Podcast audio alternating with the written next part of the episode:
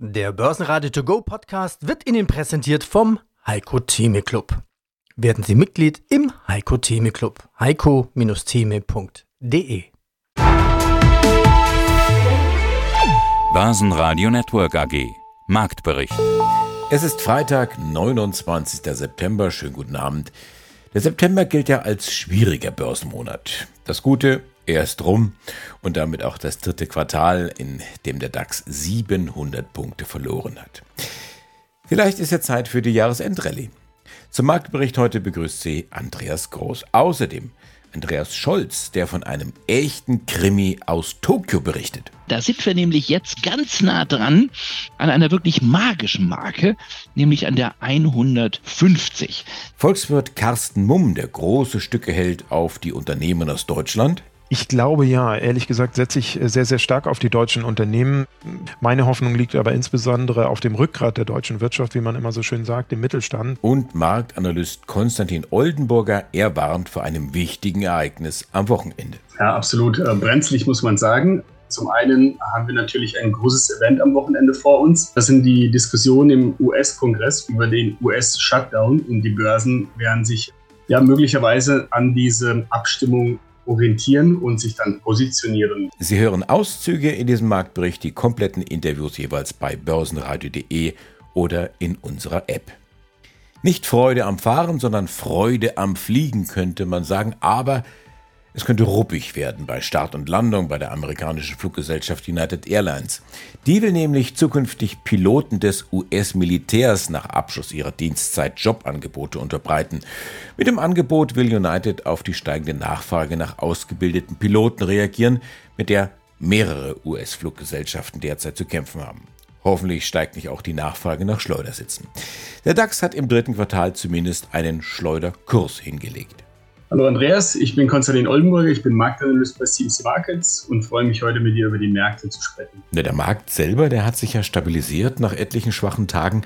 Fass doch mal ganz kurz zusammen. Wie ist jetzt vor dem Wochenende die Lage? Ja, absolut äh, brenzlig, muss man sagen. Zum einen haben wir natürlich ein großes Event am Wochenende vor uns. Äh, das sind die Diskussionen im US-Kongress über den US-Shutdown und die Börsen werden sich ja möglicherweise an diese Abstimmung orientieren und sich dann positionieren. Aktuell haben wir im DAX äh, festgestellt, dass wir vergangene Woche ein Verkaufssignal getriggert haben. Das bedeutet, dass wir unter diese wichtige Unterstützung bei 460 Punkten gefallen sind und man hat auch gemerkt, welcher Verkaufsdruck plötzlich entstand und es ging ratzfatz 300 Punkte nach unten innerhalb von wenigen Handelstagen. Und äh, praktisch diese Verkaufswelle, die versuchen wir jetzt gestern und heute wieder wettzumachen. Das gelingt auch ganz gut. Wir haben nämlich jetzt direkt zur Mittagszeit diesen Bereich bei 460 wieder erreicht und äh, die Zone, die kann man noch erweitern mit äh, dem Hochpunkt vom 22. September. Die liegt bei 550 und das ist dieser Schiebebereich, der jetzt in den nächsten Stunden wahrscheinlich äh, die nächsten größeren Wellen schlagen wird. Das bedeutet, gelingt es den Bullen, diesen Bereich zurückzuerobern, dann haben sie nächste Woche und auch dann im Oktober gute Chancen, in Richtung 16.000 zu laufen, wo dann der alles entscheidende Widerstand praktisch für die Bullen liegt. Und dementsprechend ist diese Zone bei einem Scheitern, wird einen negativen Ausblick dann hervorrufen und ein weiterer Abverkauf auf neue Tiefpunkte wird stattfinden und es wird dann auch wahrscheinlich bis zum Jahresende ein neues Tief unter der 15.000 Punkte Marke geben. Eine wichtige charttechnische Marke ist dabei bei 14.810 Punkten äh, zu nennen. Wie kommen denn eigentlich die amerikanischen Märkte klar mit der Situation, der Diskussion um Zinsen und um Wirtschaft? Man muss sagen, der Dow Jones, der wäre eigentlich schon reif, eine richtige Crash-Fahrt hier hinzulegen, weil eigentlich sehr, sehr schwach äh, notiert. Der einzige Index, der jetzt so richtig äh, Power hat, ist natürlich der Nasdaq und äh, der hält auch letztendlich das Spiel offen, weil die Indizes werden sich wahrscheinlich alle unisono bewegen. Dementsprechend ist nur die Frage hier wichtig, welcher Index äh, spricht die Wahrheit. Und natürlich orientiert man sich da an den ehemaligen Leadern. Das ist dann die Technologie und der Nasdaq. Somit äh, sollte auch der US 30 noch nicht abgeschrieben werden. Wir haben jetzt eine wichtige Unterstützungsmarke in dieser Woche erreicht. Das sind die 33.600 Punkte. Die wurden Mittwoch leicht unterschritten. Am Abend kamen dann aber plötzlich wieder Käufer und mit dem gestrigen Tag und vielleicht auch heute ähm, ja, geht es eigentlich richtig ab. Wir haben jetzt vom Tiefpunkt fast 500 Punkte in zwei Tagen zugelegt und laufen jetzt ebenfalls auf den Widerstand im Bereich der 34.050 Punkte. Das könnte dann sogar heute im Laufe des Tages erreicht werden. Dazu fehlen uns noch 200 Punkte für heute. Und äh, wie jetzt eingangs schon angesprochen, wir haben jetzt am Wochenende diese große politische Entscheidung wegen dem Shutdown an dieser Marke, weil es jetzt eben ein Widerstand ist, wird sich dann ebenfalls entscheiden, ob der Markt erneut nach unten durchgereicht wird. Dann wird diese Marke bei 33.000 auf der Unterseite nicht mehr halten und äh, wir werden dann in Richtung der Jahrestiefpunkte äh, fallen, die dann letztendlich bei 32.500 und äh, möglicherweise sogar 31.300 dann liegen. Und ja, über der 34.050, dann entspannt sich die Lage, dann haben die Bullen eine wichtige Marke zurückerobert und ein Anstieg in Richtung der September-Hochpunkte, die im Bereich der 35.000 Punkte liegt, ist dann machbar. Und gleiches gilt auch für den Nasdaq. Der hat eine wunderbare äh, Dreierkorrektur, man nennt das auch ABC-Korrektur in Elliott-Wellen-Jargon. Das hat er perfekt etabliert in dieser Woche. Wir haben einen möglichen Doppelboden kreiert. Was hierzu fehlt, ist lediglich ein Kaufsignal. Und dieses Kaufsignal, das dürfte knapp 700 Punkte später dann erfolgen, wenn wir die September-Hochs bei 15.500 Punkten nach oben knacken. Und dann ist die Luft rein und sauber äh, für den äh, Nasdaq und eine neue Rekordjagd auf neue Allzeithochs kann hier beginnen. Die Schlusskurse in Frankfurt DAX plus 0,4 Prozent geht mit 15.387 Punkten ins Wochenende. Beim MDAX sogar ein Plus von 1,4 Prozent. Schlusskurs hier 26.075 Punkte. Der ATX in Wien als Total Return ein halbes Prozent im Plus 7.600 Punkte. Der Eurofinance Weekly Podcast. Alles Wichtige um geldpolitische Themen, Banken und Personen. Ja, mein Name ist Andreas Scholz aus äh, Frankfurt. Freue mich auf unseren Eurofinance Weekly Podcast rund um die Themen Geldpolitik, Konjunktur und heute auch ein bisschen wieder Devisen. Wir blicken auf die Welt der Währungen. Genau im Fokus dieses Weekly Währungen, Inflation und der hohe Ölpreis, um ganz kurz so diesen Ausblick zu geben. Vorne schwarz, die Rückseite grün. Beginnen wir also mit dem guten alten Greenback, dem US-Dollar. Der ist eigentlich richtig gut drauf. Zum Yen sowieso, das ist nichts Neues, aber auch zum Euro. Wollen wir alles mal der Reihe nach einordnen? Schauen wir zunächst einmal ins Land der aufgehenden Sonne nach Japan. Der Yen dort sackt ja immer mehr in sich zusammen. Die Politik wird nervös und nervöser von Tag zu Tag. Deutet sich da Harakiri an oder zumindest ein Krimi? Auf jeden Fall ein japanischer Krimi sozusagen am Kabuto-Sho, dort wo sozusagen die Börse sitzt in Tokio und in der Tat, die japanische Währung, äh, sie ist sehr, sehr schlapp unterwegs. Der US-Dollar richtig gut zu vielen Währungen. Wir kommen auch gleich nochmal zum Thema Euro. Dollar, aber jetzt schauen wir zunächst einmal auf den US-Dollar im Vergleich zum japanischen Yen. Da sind wir nämlich jetzt ganz nah dran an einer wirklich magischen Marke, nämlich an der 100 50. Da waren wir schon mal genau fast vor Jahresfrist. Und in dem Moment, als die japanische Währung sozusagen unter diese Marke fiel, beziehungsweise der Dollar zum Yen über diese Marke sprang von 150, hat es einen großen Schlag gegeben in Tokio und es gab dann einen Markteingriff. Man nennt das eine Intervention. So, jetzt kann man sich natürlich fragen, äh, eine Zahl wie 150 ist jetzt nichts anderes als 149, 50 oder 151. Warum sind es erst einmal immer diese glatten Zahlen? Da spielt natürlich ein bisschen die Emotion eine Rolle und auch die Kommunikation einer Zentralbank. Diese runden Zahlen haben eine gewisse Symbolkraft und jetzt fragt sich natürlich der Markt, ist diese 150 US-Dollar-Yen sowas wie eine rote Linie? Oder nicht. Kurz davor, wir sind jetzt, wir waren schon bei 149,70, deswegen ist das so spannend. Deswegen ist das so ein Krimi heute früh. Leider nur, ich, ich hätte gerne noch mehr Spannung geliefert, nur bei 148,90, aber wir bleiben ganz nah dran. Und wenn wir jetzt einen Chart zeigen könnten, würden wir sehen, wie steil und wie fast ohne Unterbrechung die japanische Währung oder beziehungsweise der Dollar sich dieser Zahl genähert hat. So, die Nerven scheinen in Tokio blank zu liegen. Je näher wir uns dieser magischen Marke hinbewegen, ja, geht die Spekulation hoch und steigen die Wetten, ob die BOJ bzw. das Finanzministerium in Tokio in Japan wieder eingreift. Und das ganze Interview hören Sie auf börsenradio.de oder in der kostenlosen Börsenradio-App. Japan könnte dem schwachen Yen unter die Arme greifen, könnte intervenieren. Was macht denn momentan das Währungspaar Dollar-Yen? Ja, hier gab es in dieser Woche ebenfalls ein vorsichtiges Herantasten der Politiker in Japan, die eben sagten, dass sie eben im Bereich der 1,50 die Währung äh, beobachten und ja, vielleicht intervenieren möchten. Vielleicht ist es aber auch nur eine Drohgebärde, die man einfach äh, dem Markt mitgeben will, aber dann gar nicht agiert. Äh, wir hatten jetzt in dieser Woche ein neues Verlaufshoch. Wir haben knapp die 150er Marke gestriffen, sind dann jetzt fast 100 Pips nach unten gelaufen und versuchen jetzt eben so einen gewissen Spagat. Was man zurzeit sagen kann, ist, wenn praktisch das aktuelle Wochenhoch nicht mehr nach oben überschritten wird, dann kann tatsächlich ein kleiner Turnaround erfolgen. Der muss nicht mal durch eine Intervention passieren, sondern der Kurs ist dann dementsprechend heiß gelaufen und äh, er kippt ganz normaler Vorgang.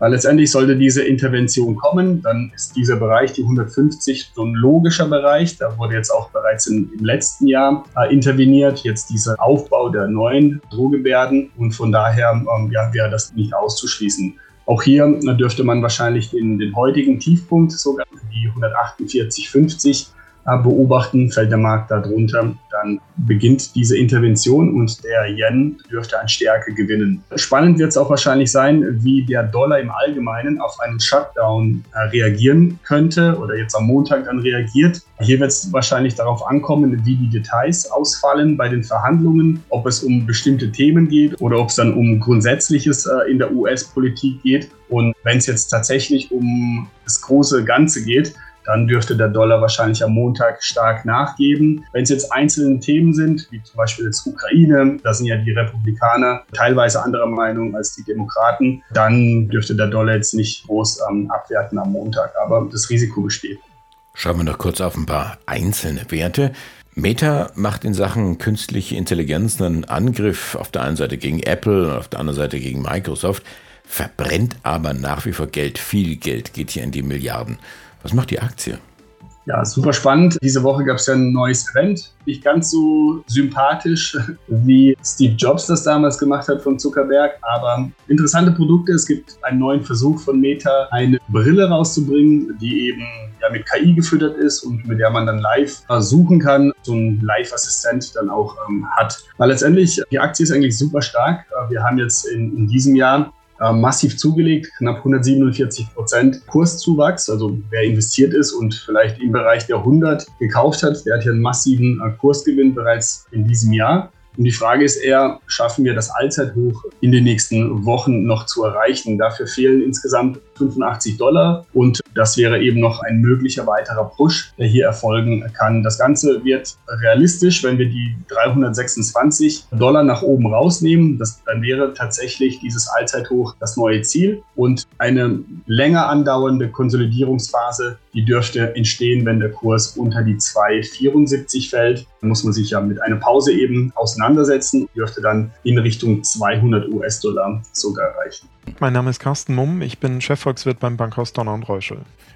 Die Wirtschaft in, in Deutschland oder die Wirtschaft in Europa im Vergleich jetzt zu dem, was da in den USA abgeht. Die Notenbank bemüht sich hier dieses berühmt-berüchtigte Soft Landing, was noch nie einer hinbekommen hat. Aber wenn ich so die Experten richtig verstehe und interpretiere, könnte das diesmal klappen in den USA. Aber äh, für Europa sieht das doch ganz anders aus. Da ist doch jetzt ganz aktuell auch die Prognose nochmal nach unten geschraubt worden, speziell für Deutschland. Wie kritisch ist denn das?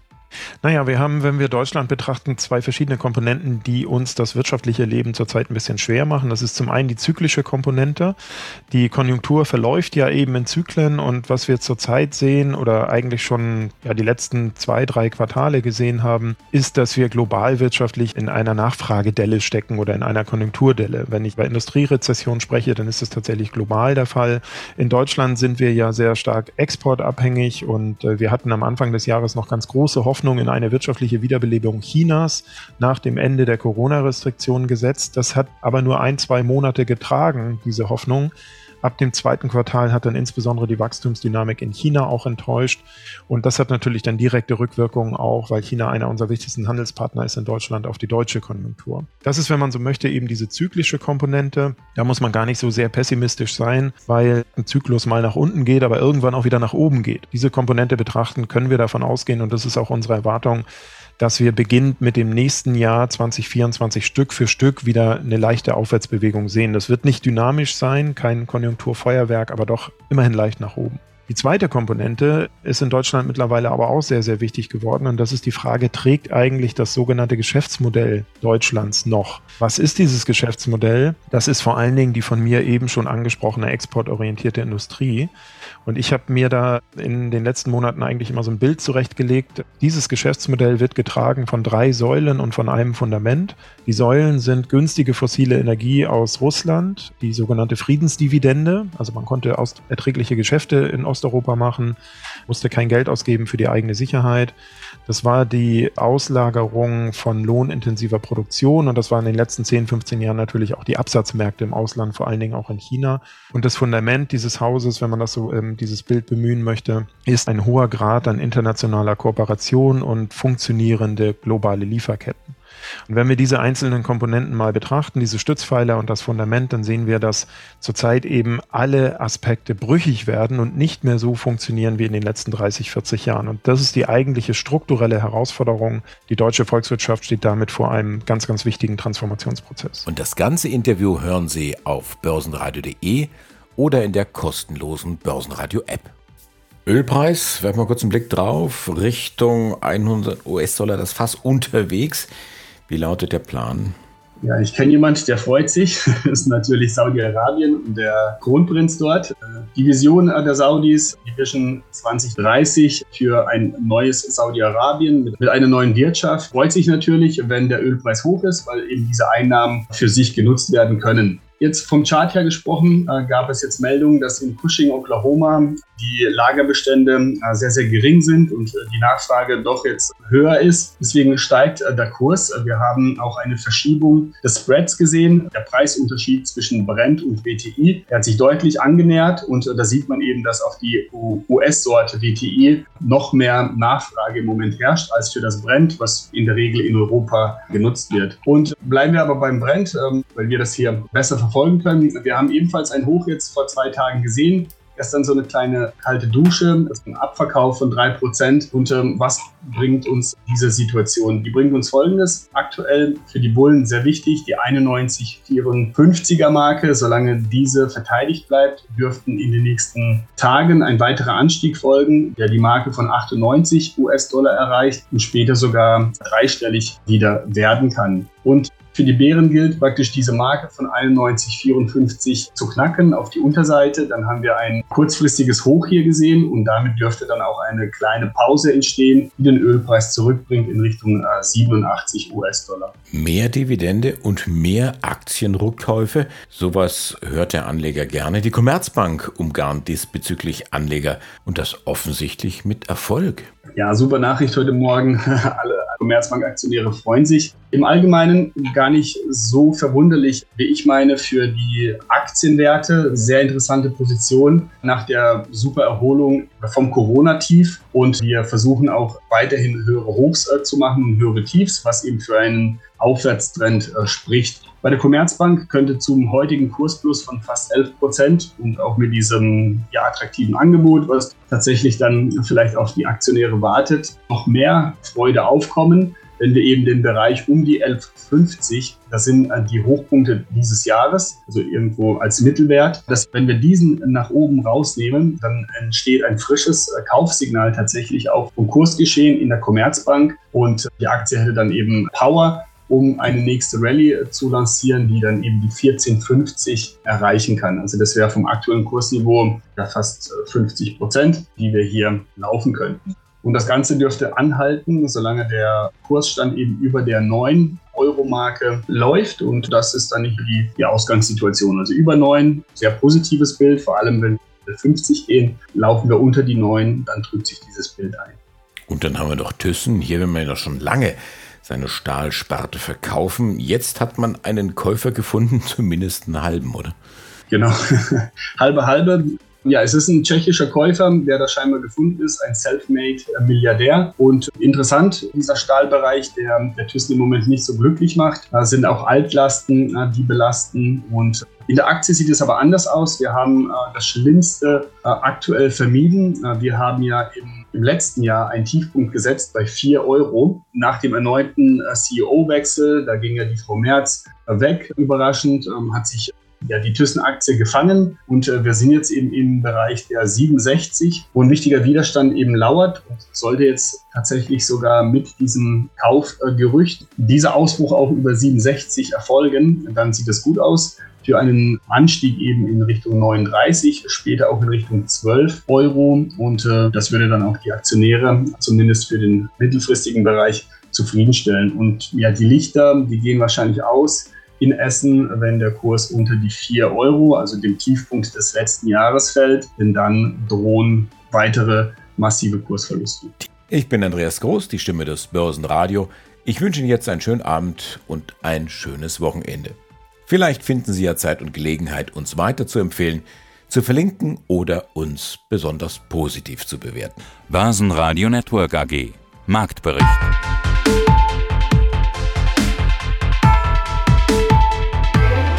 Das Börsenradio Nummer 1. Börsenradio Network AG. Der Börsenradio To Go Podcast wurde Ihnen präsentiert vom Heiko Theme Club. Werden Sie Mitglied im Heiko Theme Club. heiko-theme.de www.radioplay.de